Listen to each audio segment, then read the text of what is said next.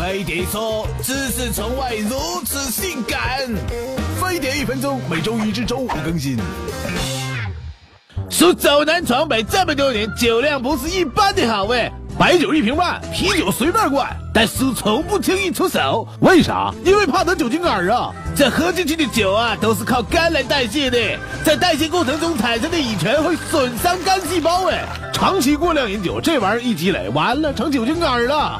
酒精肝的危害会随着喝酒量和喝酒年限的积累越来越严重哎。刚开始会食欲不振、上腹胀痛，之后呢，慢慢会发展成酒精性肝炎、酒精性肝硬化，最后甚至会患上肝癌呀。叔在这要提醒你们，经常酗酒的人每年至少做一次肝功能检测哎，因为早期的酒精肝是很难发现的，定期检查才能早发现早治疗啊。治疗酒精肝除了戒酒，饮食调养也很重要哎，多吃低脂高蛋白的食物，比如瘦肉。和鸡蛋，还要吃蔬菜和水果补充维生素，哎，有助于肝功能的恢复。喝酒这事要量力而行，哎，成年男性一天的酒精摄入量别超过二十五克，哎，相当于啤酒一瓶半，白酒一两半。想跟飞碟叔一起给中国奥运健儿加油的，就赶紧掏手机扫码关注飞碟叔微信，你们包红包啊！